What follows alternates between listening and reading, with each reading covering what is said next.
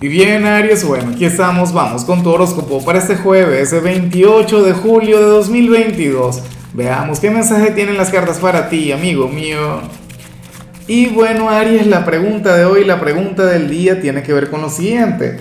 Aries, em, ¿con cuál personaje célebre o, o de la historia te encantaría cenar, te encantaría compartir, qué sé yo, irte de copas, tener una charla, una discusión?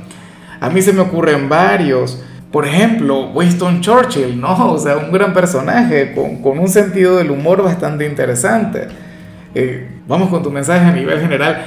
Por supuesto, me encantaría saber con cuál personaje te encantaría compartir de esta manera.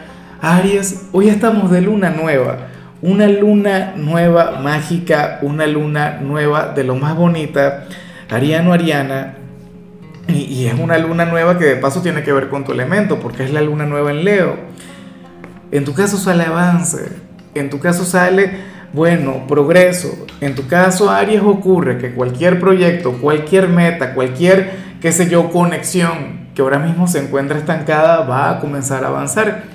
Y es curioso porque las lunas nuevas generalmente tienen que ver con nuevos proyectos, tienen que ver con nuevas aspiraciones, pero en tu caso no.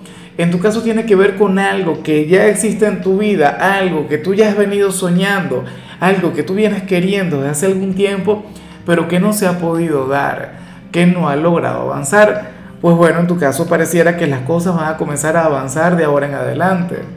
¿Ves? Y, eso por supuesto yo lo celebro contigo, anhelo de corazón que se cumpla.